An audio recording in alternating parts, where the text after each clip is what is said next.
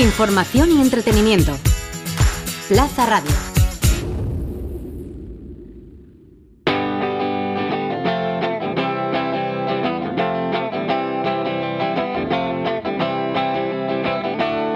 El Briefing, el programa sobre diseño, ilustración y demás creatividades.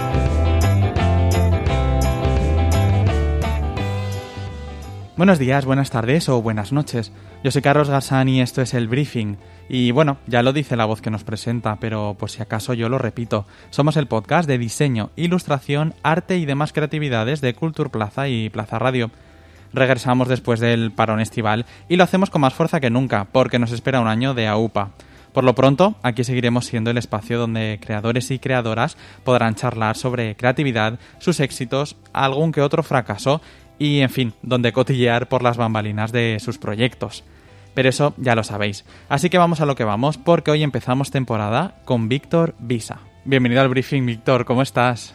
Muy bien, muy contento de estar aquí. Oye, estoy muy contento de, que estés aquí y de empezar temporada, que yo ya no sé si se empieza temporada es después de verano, si es en enero, si es en septiembre, pero en cualquier caso, nosotros nos hemos ido de vacaciones y volvemos ahora y estoy muy contento de que de empezar contigo porque creo que eres un, amigo de Culture Plaza, ¿no? Hemos eh, hablado en distintas ocasiones, pero en el briefing no habías estado y en la radio tampoco, así que eh, quien no te ponga voz te va a escuchar ahora. Bien. Oye, tengo, tengo una... Quería empezar por una pregunta porque estaba el otro día pensando y cuando hablamos con ilustradores es muy típica esa pregunta de empezar a... Bueno, pues planteando, ¿cuándo fue la primera vez que, que dibujaste? ¿Cuándo fue la primera vez que, bueno, que, te diste cuenta que, tenías un cierto talento o querencia por, por, el dibujo, ¿no? Es bastante típico. Yo quería hacerte, darle un poco una vuelta a esa pregunta y preguntarte cuándo fue la primera vez que, te pagaron por dibujar. La primera vez que, eh, o que tuviste un encargo que dijiste, bueno, efectivamente puedo ser un ilustrador, puedo dibujar y puedo vivir de ello, que creo que es un momento casi tan importante como cuando empiezas a dibujar. Es, bueno, es gracioso porque, bueno, la, primera vez, además lo recuerdo bastante, bastante guay, fue bastante, fue muy joven, que no, no, podría, no puedo decir que, era profesional desde ese momento, pero bueno, la primera vez que me pagaron por dibujar fue hacer eh, la portada, contraportada y unas ilustraciones de interior de un gibret de falla. Ah, ostras. Cuando yo tenía 12 años. Bueno, te digo que, no, hablo de, no hablo de profesional, pero yo lo recuerdo como como me han pagado por 12, no, alguno más. 12 o 15 o así. No, sí, 15. Bueno, lo mismo da. Lo gracioso es que ese fue mi primer encargo. Encargo, bueno, cobré por dibujar y también ha sido el último. O sea, el, correo lo he abierto hoy y tenía un, un, encargo que todavía no he contestado. o sea, que, bueno, que lo tengo que, que, ver y tal, pero es, es para ilustrar un libre de falla. Qué bueno. Que, es, que se están haciendo cosas súper interesantes y hay un mundo súper desconocido.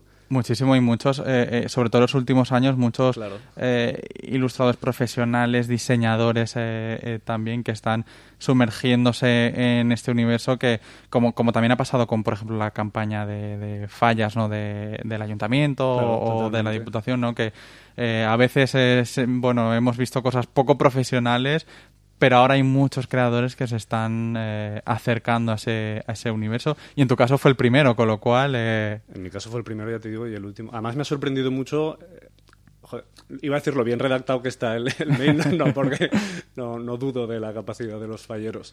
Es por, por lo bien que está hecho el briefing de lo que quieren y, o sea, muy guay, muy profesional y, muy interesante la propuesta. Qué bueno, ¿cómo fue? Eh, eh, descríbenos un poco cómo era esa portada y esa contraportada, cuáles eran los elementos. Eh, me, imagino que la tienes muy fresca, ¿no? La, tengo fresquísima y, además me parece súper divertido y es que a mí me flipaba entonces, bueno, yo tenía un libro de, mi padre es artista, dibujante, hace falla, hizo, claro, ahora está jubilado. Bueno, yo tenía un libro de, Aprende a dibujar cómics de cuando él era pequeño y yo estaba obsesionado con el cómic de, los años 40 y 50 y, me flipaban esas caricaturas de narices enormes y, todo esto y eso era, eran pues copias de dibujos pero con, escenas falleras de tirando el petardo, el niño asustándose y tal pero todo con un estilo de cómic de los años 50 español de no sé ahora ahora lo veo y es que me mola mucho ese estilo todavía Qué bueno, o sea, que puedes ver a ese trabajo de 12, 13 años y sentirte orgulloso. Sí, sí, sí. Bueno, creo, creo eh, que sí. Eh, o sea, eh. orgulloso, claro, es, terrible, evidentemente. oh, bueno, Pero bueno, se imprimió y esa es la portada. Qué bueno. Quedó ahí y yo creo que los falleros se quedaron o eso me llegó a mí, se quedaron contentos y les pareció divertido. Qué bueno. Oye, es, curioso que, en ese primer proyecto fuera mm, vinculado a las fallas, porque las fallas al final no dejan de ser un, un espacio muy urbano que, que, toca la calle, que, que, rompe un poco la vida en la ciudad, en los vecinos. Y para quien conozca también tu trabajo, tú también tiras mucho de esos elementos, de lo urbano, de, de, de, la calle. No sé si estoy en lo cierto, también son espacios que te inspiran mucho, ¿no? Sí, la... Bueno, partiendo de las fallas que has hilado un poco con el, el, el lo urbano y, la calle y la gente, que tiene todo esto es muy fallero. bueno, sí, claro. Eh, para mí es la gente y, la diversidad, la, la, gente interactuando entre sí y, y, el espacio público es, claro, es vital en mi obra. Eh, todo se mueve a partir de ahí. De hecho, a veces intento concentrar un poco porque, porque es como que tengo un, horror vacuo y una necesidad de llenarlo todo de gente. me, falta gente, me, falta espacio para, llenar eh, el espacio. Y ahora estoy intentando un poco concentrar y, reducir un poco eh, esos espacios tan grandes y con tanta gente a, algo más, minimalista.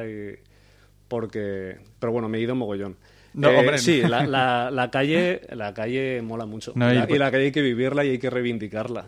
100%, y además por lo, por lo que decías también del horror vacuo, ciertamente no cuando vemos también eh, tiene esa parte positiva que siempre hay sorpresas, siempre te fijas, siempre hay detalles, siempre hay, hay elementos puestos con, con evidentemente con una intencionalidad y en tu caso también muchas veces eh, con un elemento ácido, también con, con ah, crítica, o sea que también es una calle la que eh, dices hay que reivindicar y hay que luchar por ella, ¿no? Que también eso se ve yo creo en tu, en tu obra.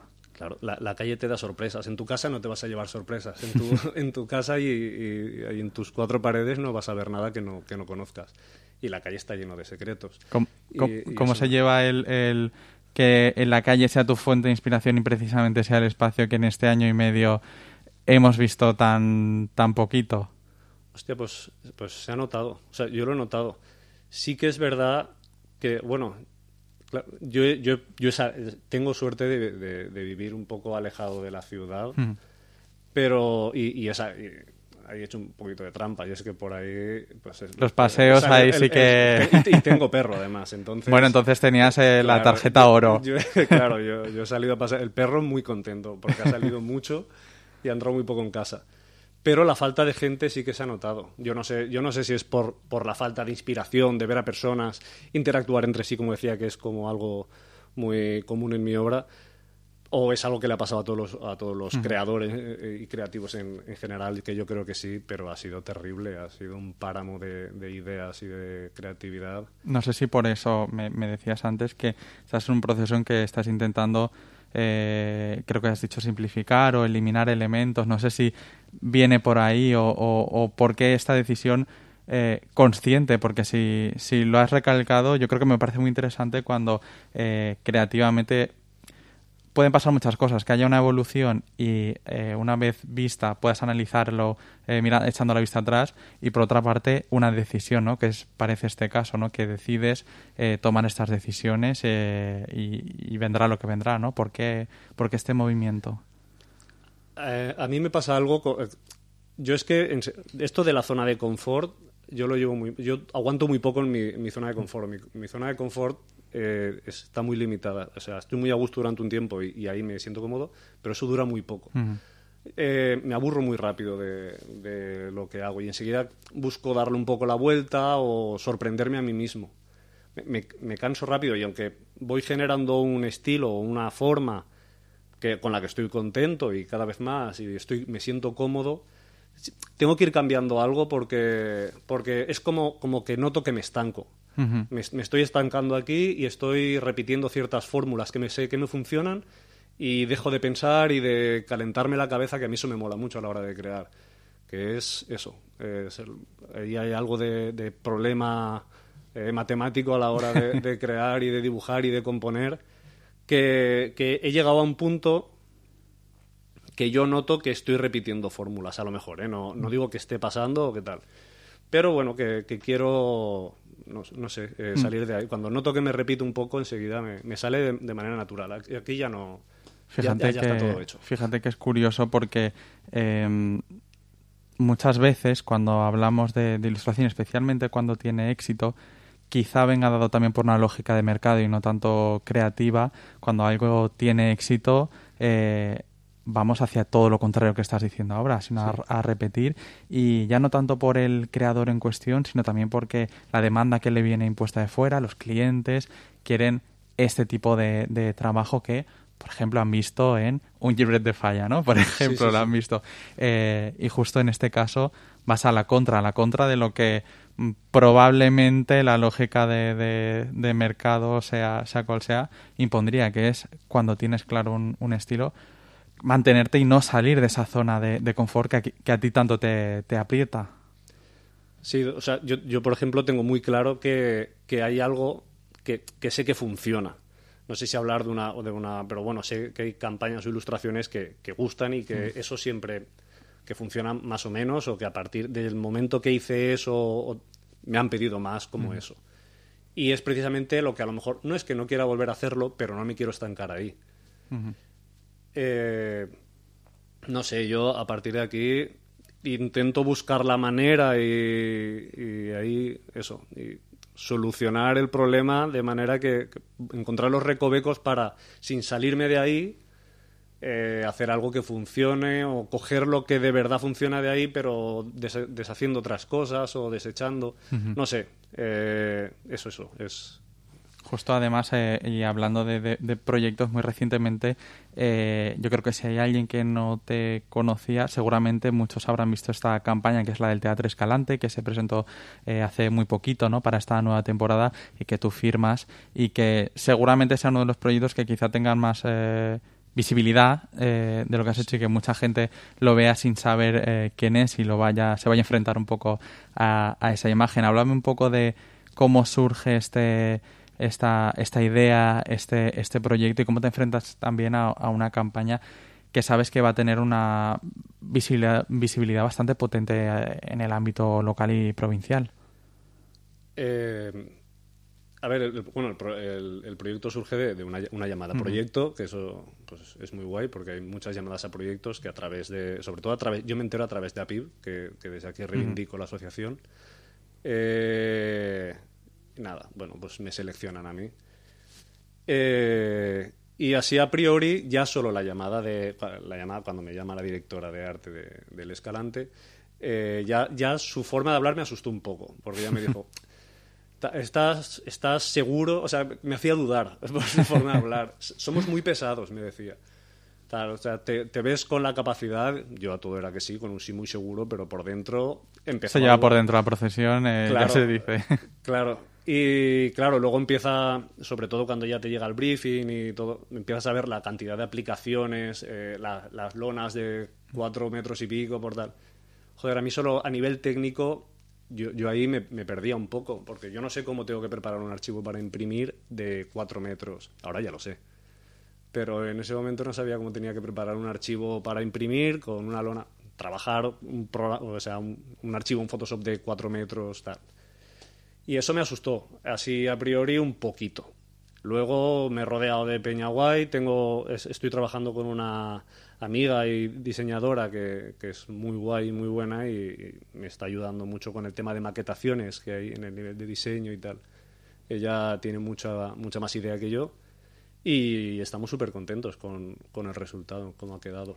Y además ese ha sido un trabajo con lo que te decía de de salir un poco de la fórmula que a mí me funciona, o sea, coger lo que sé que me funciona, pero llevarlo un poco hacia donde, hacia lo que a mí más me divierte y me interesa, que es una forma un poco más pictórica, más dibujar menos.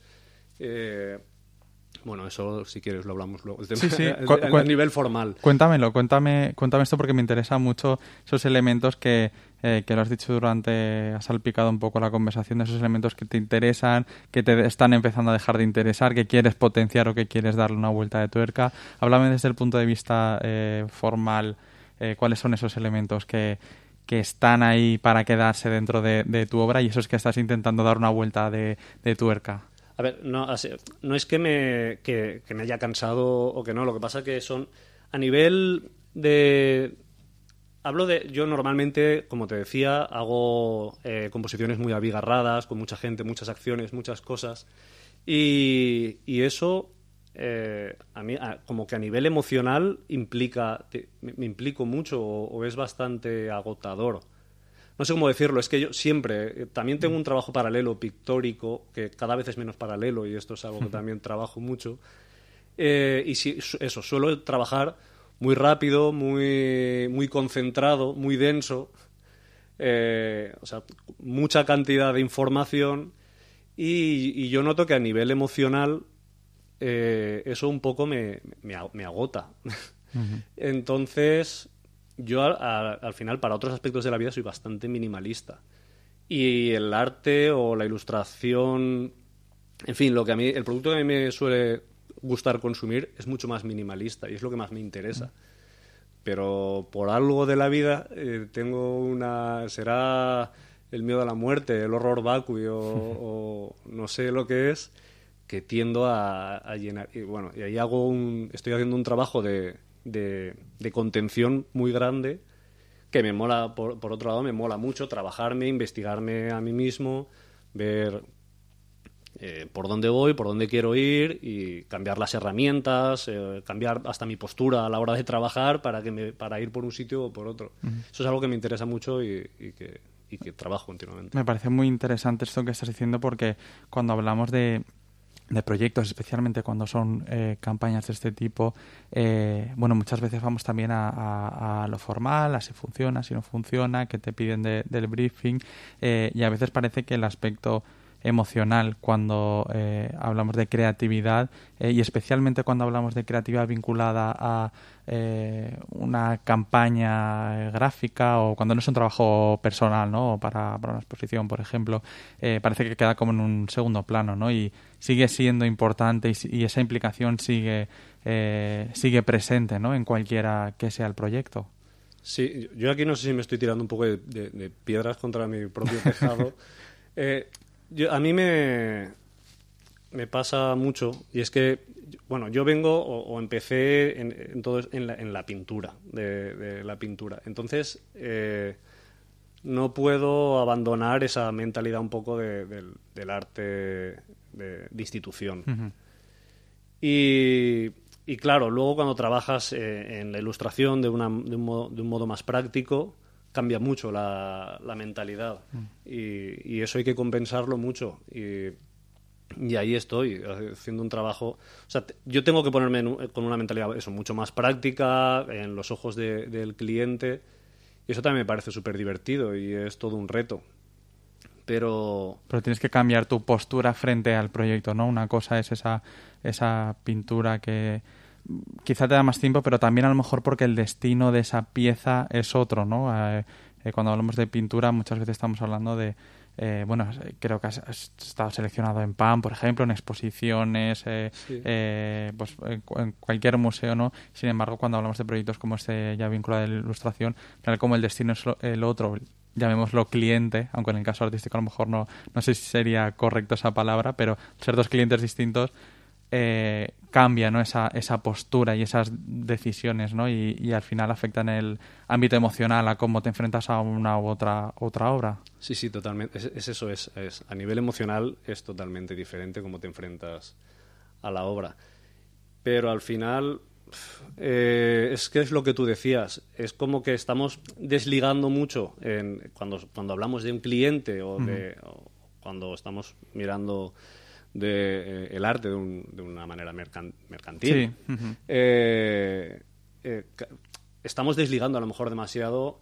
Eso hace que a lo mejor se parezca mucho todo el resto de productos, que, o que las modas sean más que hayan más modas o, eso va en favor de la moda que pues que esto funciona pues vamos por aquí y yo aunque siempre yo siempre he intentado evitar esto pero bueno, sé que es muy difícil y sé que hay cosas que funcionan más, que funcionan menos, pero como te decía, al final, pues es... sí, al final hay una estructura también mucho mayor que, que todos nosotros, ¿no? que como, como personas. No sé si hay de alguna manera en este proceso que estábamos hablando de...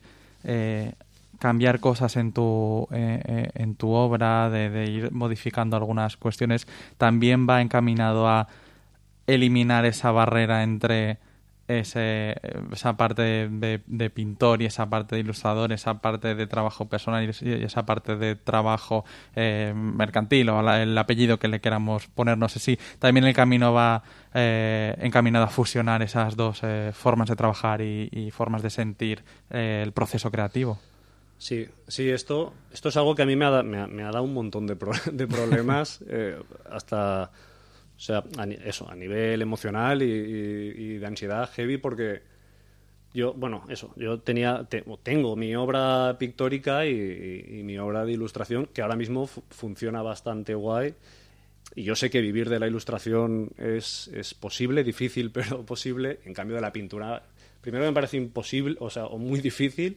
Y segundo, que no, no, no me interesa, creo que no me interesa. Hay algo del mundo de la institución del arte que no me interesa. Pero, pero, pero joder, mi, mi, obra de pintura me hace sentir muy cómodo, me gusta y me divierte. Sin embargo, y, bueno, eh, sin embargo, no. La ilustración también. Esto es algo que me pasaba desde la facultad. Yo en la facultad pintaba y funcionaba, o sea, pintaba guay en la facultad y al mismo tiempo hacía, hacía animación. Y los propios profesores me decían, ¿qué te vas ahora? ¿A clase de, a, mover muñequitos? O sea, ya la, es como que el mundo académico ya te obligaba. o del arte este más elevado ya mira con un poco de desdén, ¿no? De desdén, a, lo mejor ciertas. Hablo de un profesor, ¿eh? No digo, no quiero decir que esto sea así. Pero era como, o, quizá no, pero simplemente son dos mundos que no casan. Bueno, eso es algo que, que, incluso vemos hoy en día también, incluso en las propias salas de, de exposición, ¿no? No hace falta ni siquiera poner ejemplos concretos, pero, pero los espacios, digamos, del arte mayúscula, esos centros museísticos, eh, muy difícilmente han digerido eh, otras disciplinas o, como pueda ser ilustración o diseño o incluso si nos vamos ya a arquitectura, ¿no? Esos centros, digamos, de pintura o de, o de arte entendido, que se me entienda, ¿no? entre comillas, no como arte en mayúscula, mm, ha habido siempre hay un muro entre una cosa y la, y la otra, ¿no? Quizá ahora se está empezando a, resquebrajar un poco y a, y a contaminarse los unos de los otros. Sí, quizás sea por, por esa la conceptualización del arte o hacia dónde va el arte que como que tiene un peso, el, peso es, sobre todo recae en, lo, en, el concepto y en lo conceptual y, y parece que en estos artes eh, aplicados o, prácticos, no, no, ese no tiene tanto peso. Es como que si no le das una base eh, conceptual, filosófica potente, eh, no, es, no interesa. No sé, se me ocurre que, que, hay algo ahí que si yo ahora cojo una obra de ilustración, pero la, lleno de, poesía, que, la tiene, porque una ilustración tiene una barbaridad de poesía o puede tenerla, pero se escribe sobre ella y tú puedes. Al final, como te decía, yo, tengo ahí las dos obras ahí. Yo, a mí me cuesta mucho diferenciar. A veces estoy ilustrando y hablo de mi pintura y, sí que es verdad que hay algo que me cuesta que me, me, costaba yo ahora mismo estoy en un punto que estoy muy contento porque creo que después de, años desde que acabé la carrera e, incluso durante la carrera ahora he encontrado ese punto y es que a nivel emocional, he dicho mucho, muchas veces la palabra emocional. Será porque es importante.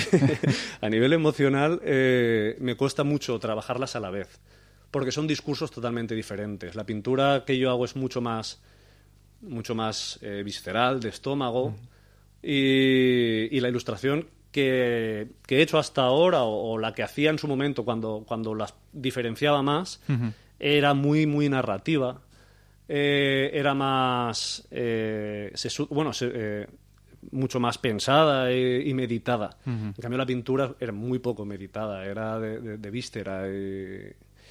Entonces, cuando yo estaba con una obra de, pintura metido en algo, en una exposición o lo que sea, me costaba mucho, o sea, tenía que abandonar todo lo demás. Yo no me, no me podías pedir que ahora ilustrara no sé qué, porque estaba trabajando con, eso, con la tripa y no me podía sentar ahora. Eh, además cambiaba. Yo pinto, evidente, o sea, pinto de pie con unas herramientas.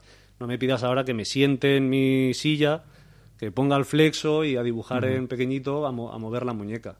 Qué curioso. Justo, Eran cosas que no... Fíjate que estaba pensando cuando me estabas explicando esto que, que parece que cuando es un- el caso de un pintor hay que explicarlo mucho y estaba pensando a lo mejor el caso de, de un actor, ¿no? Que, que, que necesita ese, ese momento para entrar en un personaje y nadie se le ocurriría eh, cuando está grabando decir, eh, oye, perdona, ¿me puedes ahora hacer una comedia en cinco minutitos y hacer sí. otra escena, ¿no? Claro, Eh, nadie se ocurriría a eso y sin embargo en, en el caso de Víctor quizá por desconocimiento parece que puede saltar de una cosa de una cosa a otra. Sí, muy interesante, sí, totalmente.